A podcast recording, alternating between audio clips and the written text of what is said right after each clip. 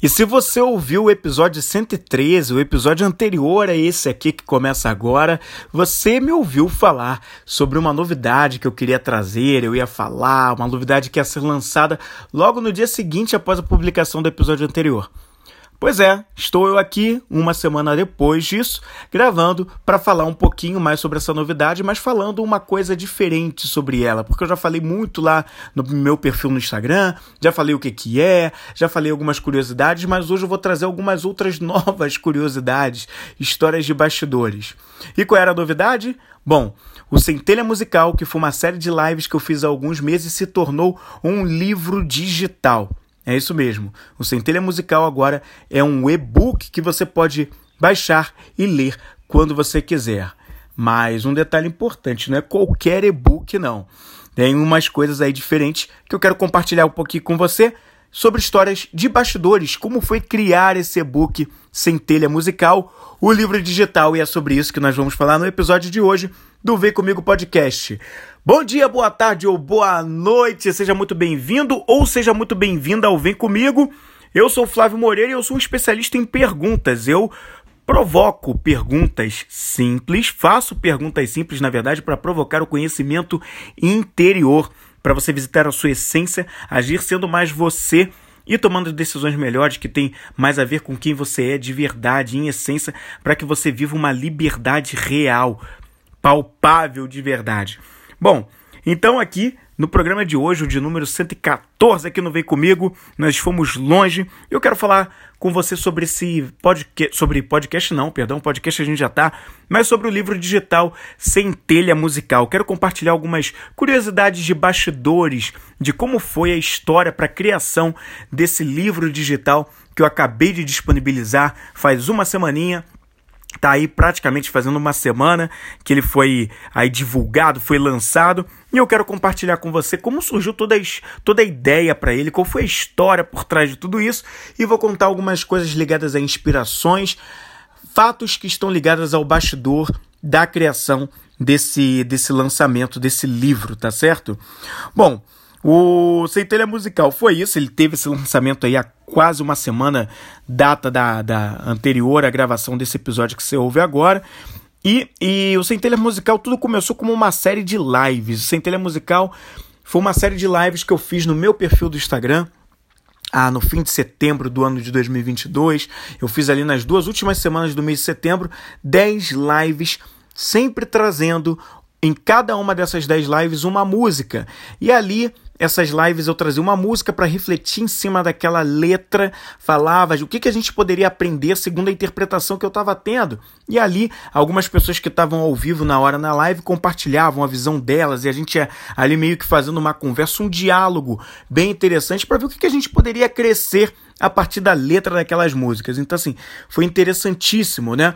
Em cada uma das lives, trazendo uma letra de música e conversando sobre aquilo, sobre o que, que a gente poderia aprender, sobre olhar internamente, olhar para a nossa própria vida, olhar para dentro de nós e entender o que nós temos de forças, de valores, entender sobre tomada de decisão, sobre emoções, medo, ansiedade preocupações, tomada de decisões, indecisões. A gente falou sobre muita coisa relacionada a isso em cada uma daquelas letras de músicas. Eu sempre fazia as lives por volta das sete da manhã e a gente ficava ali por uma hora, às vezes uma hora e meia, conversando sobre a temática. E essas letras traziam, muito, traziam muitos ensinamentos atra, através da interpretação que a gente fazia. E uma coisa legal era que é, é, cada, cada, cada live elas foram se encaixando muito bem para o destino que toda toda a coisa foi, foi se formando. Né? Eu trazia letras, eu escolhi o indie rock que é um estilo musical que, eu, que atualmente é o que eu mais ouço. Na verdade, já faz alguns anos que eu ouço indie rock, só que atualmente eu ouço muito indie rock, né? Mais do que qualquer outro estilo musical. E o indie rock tem muita coisa lá de fora, nem todas as coisas são daqui do Brasil, é difícil a gente até achar alguma coisa que eu poderia encaixar com o que é o indie rock, né, é, pro que ele se tornou, né, aqui no Brasil. Mas eu gosto muito e eu tirei vários artistas que eu tinha conhecido nos últimos anos, peguei letras de algumas músicas, eu botava as letras para tocar no início da live e depois a gente destrin destrinchava trecho a trecho ali. Se você quiser acompanhar alguma dessas lives ou todas essas lives, você pode fazer uma maratona lá no meu perfil. É só ir lá no meu perfil do Instagram e ir lá para as publicações ali do da partir do dia 19 de setembro, foi entre o dia 19 de setembro e 30 de setembro de 2022, rolou essa série de lives que foi muito legal de fazer, eu me amarrei de fazer. E Enquanto eu fazia aquelas lives, eu acho que nos primeiros dias ou depois da primeira semana gravando aquelas lives, me passou uma ideia na cabeça, que foi a seguinte: e se, e se essa série de lives ela se tornasse um e-book? E se eu pudesse fazer um e-book sobre isso, sobre onde cada capítulo pudesse ser sobre uma, uma, uma live dessas, sobre cada uma das 10 lives seria destinada a um capítulo, onde eu pudesse de repente é, fazer uma recapitulação né, sobre o que se passou em cada uma das lives, colocando principalmente que cada, cada uma das lives elas se encerravam com, com três ou quatro perguntas trazendo ali coisas para a gente refletir em cima daquela letra de música e sobre o assunto todo que a gente tinha discutido naquela, naquela live ali matinal. E eu falei, quero trazer essas perguntas de volta aqui para o e-book e eu quero fazer ali um resumo do que, que rolou em cada uma das lives. E aí eu falei, pô, vou fazer esse e-book. Inclusive, eu já tinha dado esse spoiler, se, eu não me engano, na penúltima, na última live, eu falei que eu ia fazer um e-book e ia publicar, e dali a poucas semanas as pessoas já poderiam ler. Só que aí vem as surpresas, né? Eu começo a escrever o e-book, ainda enquanto ainda rolava ainda a série de lives. Comecei a escrever, comecei a recapitular, só que no momento em que eu comecei a escrever o livro, eu falei, cara, isso aqui que eu estou escrevendo está ficando mais longo do que eu tinha pensado inicialmente. Porque a ideia primeira foi: bom, vamos fazer um e-book aqui de 30, 40 páginas no máximo, e tá bom, a gente vai colocar ali, porque é só um resumo né, do que rolou em cada uma das lives, isso já vai ser legal e tal. Mas é aquilo, rolou aquela empolgação natural que você já estava ali já escrevendo, já estava fazendo, aí fui viajando, fui colocando mais coisa e o que era para ser um resumo de cada uma das lives acabou se tornando não um e-book como normalmente a gente baixa por aí, e-books curtos de 20 páginas, 10 páginas ou menos, ou 30 e 40 quando a gente acha e-books maiores, ele acabou se tornando de verdade um livro. É, só para você ter uma noção, esse livro sem telha musical, ele fechou com 159 páginas, trazendo muita coisa ali, que óbvio não deixou muito, fugiu muito de ser um resumo e ficou muito mais aprofundado em cada um dos em cada uma das, das dos capítulos que foram os capítulos são na verdade dedicados a cada uma das 10 lives. Então o capítulo 1 é dedicado à primeira live, o 2 à segunda live e assim por diante. E ficou muito maior do que do que eu tinha planejado inicialmente e ficou aprofundado, e cada capítulo se encerra com as quatro perguntas que eu abordei lá em cada uma das lives. Então ficou bem legal. Não, não é só um e-book como a gente conhece muitos por aí tradicionalmente. Ele ficou realmente uma coisa muito maior. É um livro digital, um e-book digital, mas muito maior. Como se fosse um livro digital que você baixa no Kindle, de, sei lá, um, um livro que você vê por aí que você poderia adquirir numa livraria, o físico, mas você prefere comprar o digital. E ele tem lá mais de cento e poucas páginas. Aí você começa a ler. Foi assim que ficou o Centelha Musical. Bastante completo bastante aprofundado, trazendo até coisas a mais, até que algumas coisas nem sempre eu abordei na live.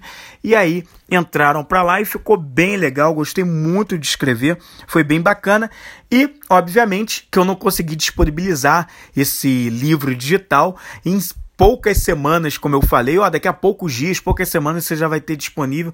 Não foi assim, né? Eu tive que fazer algumas paradas, tinham outros compromissos externos por fora, então eu levei até mais tempo, como eu fui também aprofundando muito o assunto, eu levei até mais tempo do que eu imaginava para formular o e-book Centelha Musical, o livro digital. Levou mais tempo do que isso, né? E a partir daí foi uma viagem, né? Porque o que era para ser em duas semanas escrevendo, ou uma semana, duas semanas escrevendo, passou aí de dois meses e em mais de dois meses eu levei ali escrevendo, trazendo detalhes, tinha coisa que eu fui pesquisar para trazer também ali para o livro e ficou bem bacana o resultado final. E aí é que rolou assim uma escrita louca.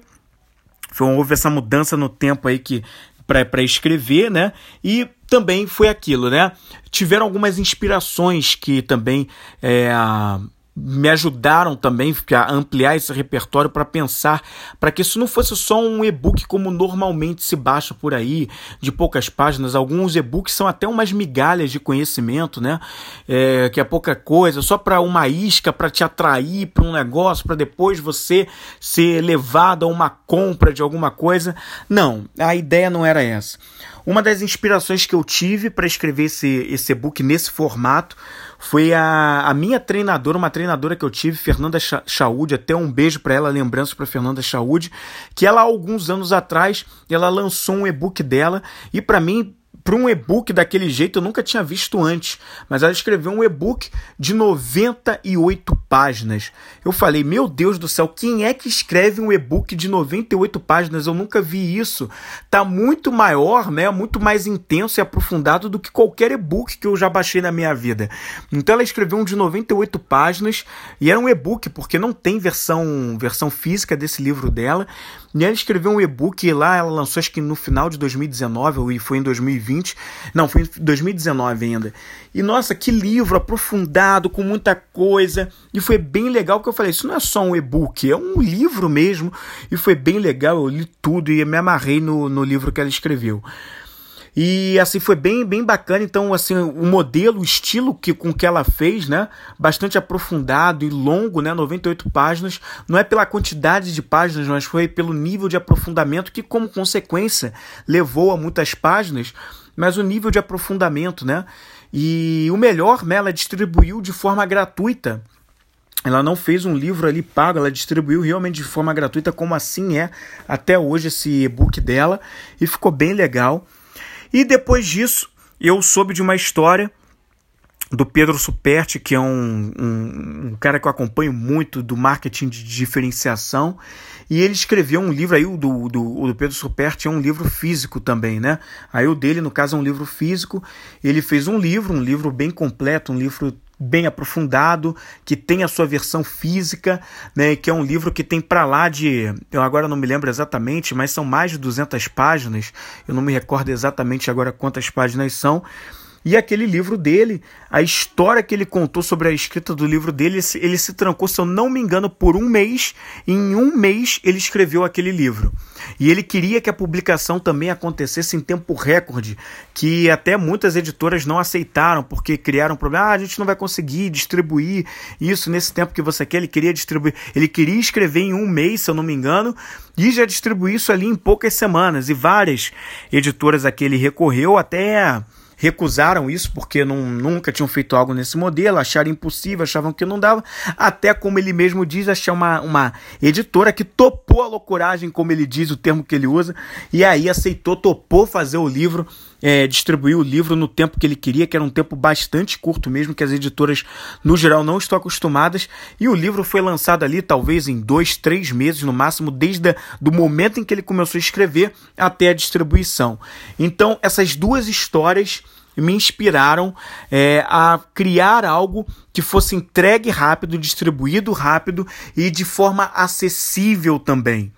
E nesse meio percurso, né, eu também estudando sobre, sobre o formato e-book, estudando sobre essas coisas, me levou a conhecer outras histórias, né? como, por exemplo, a história de um projeto chamado Projeto Gutenberg. Eu não sei se você já teve a oportunidade de conhecer o Projeto Gutenberg, mas ele é um projeto que existe até hoje e que foi criado lá em 1971 por Michael Hart. O Michael Hart era um estudante da Universidade de Illinois, lá nos Estados Unidos, e ele, em um determinado momento, naquela época, iníciozinho da década de 70, ele foi lá e pensou: olha, é, me deixaram colocar à disposição dele lá um, um supercomputador para ele usar para fazer o que quisesse e ele queria retribuir aquilo de alguma forma. Ele era um estudante da, do, do, do, do curso de, de tecnologia, da informação, essa coisa toda. E ele queria retribuir, já que pô, liberaram lá para ele gratuitamente para ele usar uma quantidade X lá de, de bytes para ele usar. Ele falou: Olha, quero retribuir fazendo algo que entregue um valor, que agregue um valor de verdade para as outras pessoas. E aí ele pensou: Olha, já que eu tenho um computador aqui conectado a uma grande rede, lembrando que essa grande rede já é, era a internet, mas a internet naquela época é, as pessoas não tinham internet em casa, né? Era só coisa de grandes corporações, de governos, né? E grandes corporações ainda assim eu me arrisco a dizer que não era bem, não eram bem todas elas que tinham acesso a isso. Era uma coisa, era ali bem os primórdios, eram os, os protótipos da, da internet naquela época, né? Então era uma coisa que, assim, mas ele teve uma visão. O Michael Hart pensou, olha, um dia, um dia, isso aqui vai estar tá bastante acessível, as pessoas vão ter acesso a essa grande rede nas suas casas, vão ter computador em casa, nem computador as pessoas tinham em casa, era televisão e olhe lá. Então, assim, isso não era algo muito comum, né? aliás, não era algo nada comum, não era realidade como a gente vive hoje. Mas ele teve uma visão.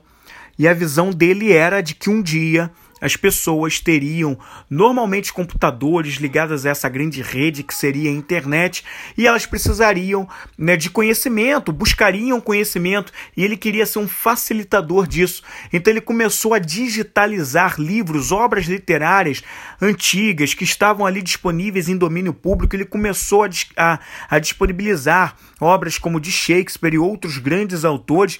Ele começou a digitar ali na mão, livro a livro passando da versão física para um formato digital que nem existia e ele foi começando a criar o que hoje é conhecido como e-book. Aqueles foram os primeiros protótipos de e-book.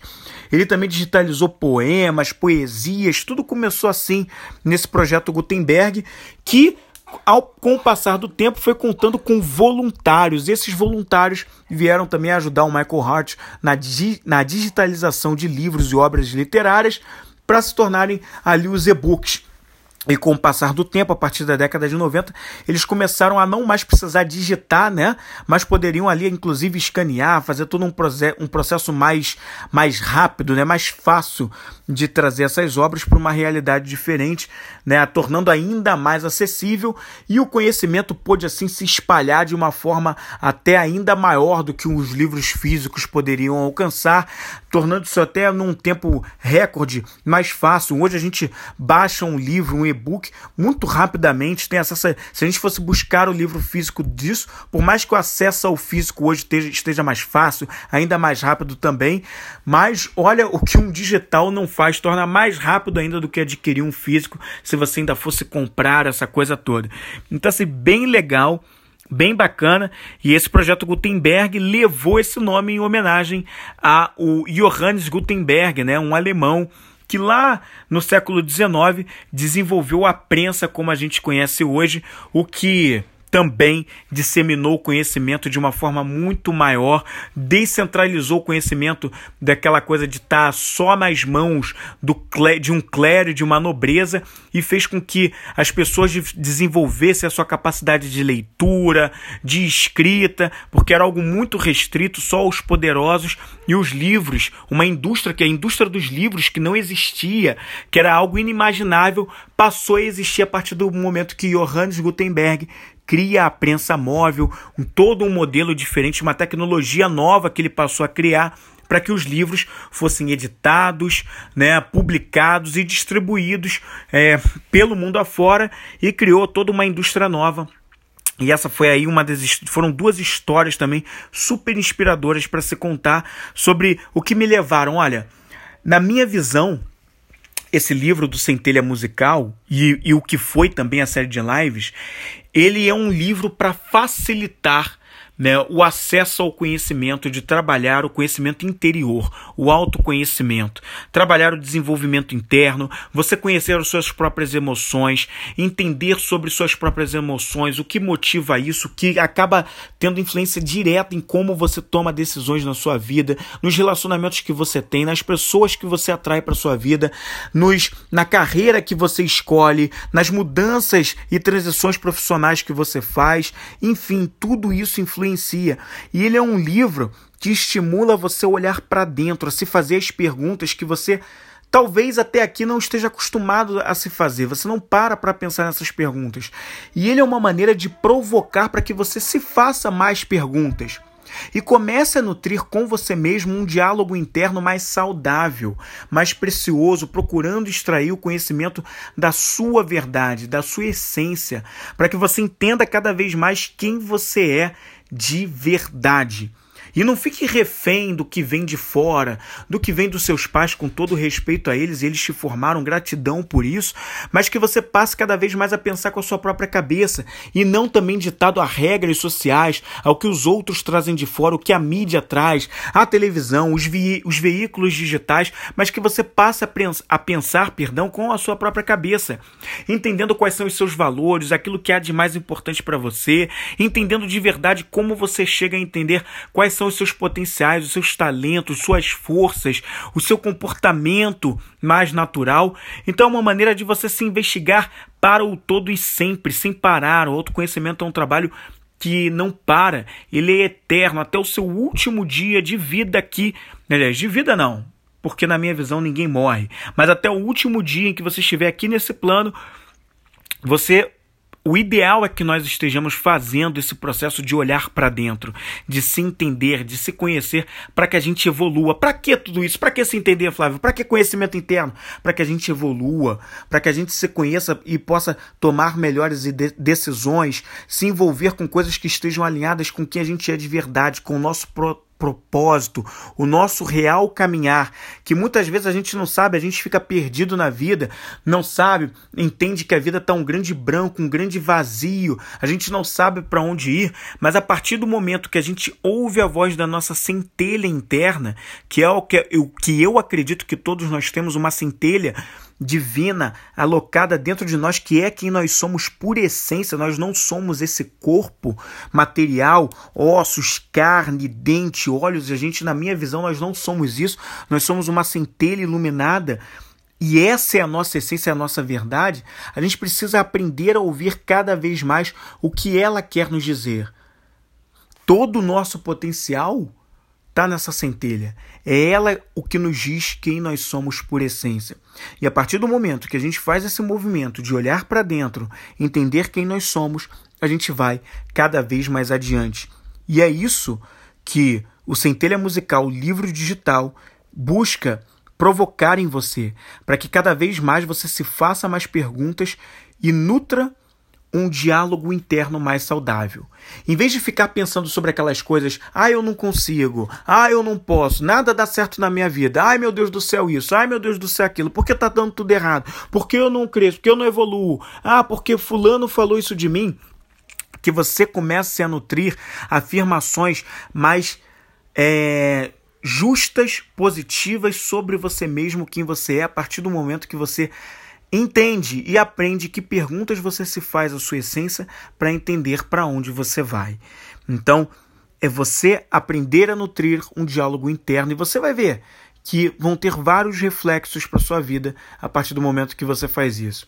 Uma das grandes motivações para escrever esse livro foi que ao longo dessa trajetória de quase três anos em que eu faço sessões individuais com as pessoas, as pessoas, muitas delas acabam me trazendo, olha, eu agora fico em casa perguntando para o meu marido, para minha esposa, e se você fizesse aquilo, o que você poderia fazer? Que são perguntas que dentro das sessões eu acabo trazendo para as pessoas, eu faço as pessoas e elas acabam ficando com aquelas perguntas reverberando ao longo de dias, semanas e até meses, né? O que ajuda a formar um treinamento da mente para que elas façam uma construção de um diálogo saudável com elas mesmas e a, elas vão aprendendo cada vez mais a, a, a se fazer as perguntas certas para se levar as respostas que elas precisam, que já estão dentro delas. Ninguém, nem eu, Flávio, posso dar. Mas a partir do, mas o que eu posso fazer e contribuir é fazendo, ajudando você a construir, a fazer um treinamento com você para que você aprenda a se fazer as perguntas certas e possa caminhar com as suas próprias pernas, porque você pode. Na minha visão, não é o Centelha Musical, o livro digital, que vai tornar né, o autoconhecimento acessível, como é a proposta do que eu quero trazer para você. Não é o livro Centelha Musical que torna isso acessível. O autoconhecimento é acessível a todos, independente deles terem ou não um livro centelha musical, livro digital nas suas mãos, ou no seu celular, no seu tablet, no seu computador. Na verdade, o autoconhecimento, o autodesenvolvimento está acessível para qualquer um que esteja disposto a, a se preocupar em olhar para dentro. Qualquer um tá, tá, isso está disponível. O Centelha Musical, o livro digital, ele é só um veículo para ajudar a facilitar esse caminho, como muitos outros que existem por aí. Só que feitos no formato e no universo Flávio, no modo Flávio de ser, no modo Flávio Moreira de contribuir para que as pessoas evoluam. Exatamente como eu faço nas sessões individuais e nos treinamentos que estão vindo por aí, né? No que eu chamo aí de experiências simples que eu vou cada vez mais trazer como novidades por aqui. Vou trazer lá no meu site para que você conheça. É isso que o Centelha Musical Livro Digital quer contribuir na sua caminhada para que você também evolua, para que você dê o próximo passo na sua vida e esteja mais em paz e mais livre. O verdadeiro conhecimento, o conhecimento, ele liberta. Não é só uma hashtagzinha de Instagram. O conhecimento ele realmente liberta, porque ele te conecta com algo além.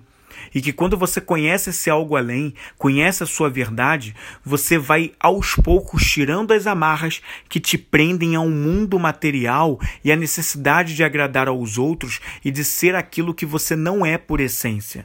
E você vai ficando por isso cada vez mais livre e cada vez entendendo por que você faz o que faz, porque você segue o seu dharma, o seu reto caminho. E você não se preocupa mais com o que os outros vão pensar. Você não se preocupa mais se está agradando ou se não está agradando, porque você está seguindo uma retidão. Você faz o certo não porque te dizem, mas porque você sabe que aquilo é o certo a se fazer. E você sabe qual é o certo a se fazer. Você não precisa recorrer aos externos para entender. Você faz porque você segue uma retidão na sua vida que se conecta com aquilo que você é por essência. E por isso você caminha. Então, eu vou deixar ao fim desse, desse episódio aqui o link para você baixar se fizer sentido para você o livro do Centelha Musical, o livro digital você vai poder baixar e começar a ler aí porque é gratuito. Essa é a grande novidade aí também. Eu tenho uma oferta gratuita a fazer para você, que é justamente no link que você vai, você vai encontrar uma oferta gratuita onde você vai poder baixar o livro Centelha Musical, o livro digital para você ter aí. E as perguntas, que eu não vou fazer nesse episódio perguntas, você vai encontrar várias ao longo dos 10 capítulos que o Centelha Musical, o livro digital, trazem lá para você ler e reler quando você quiser, sempre a qualquer momento da sua vida. Eu vou ficando por aqui, mas eu volto na próxima semana com mais um Vem Comigo podcast que a gente está chegando ao fim dessa, dessa quinta temporada. Nós temos aí pouquíssimos episódios que vão até o fim desse ano de 2022 e essa quinta temporada está chegando ao fim. E é, mas a gente ainda tem um tempinho para se curtir dentro dessa temporada, tá certo? Eu volto na próxima semana e vem comigo.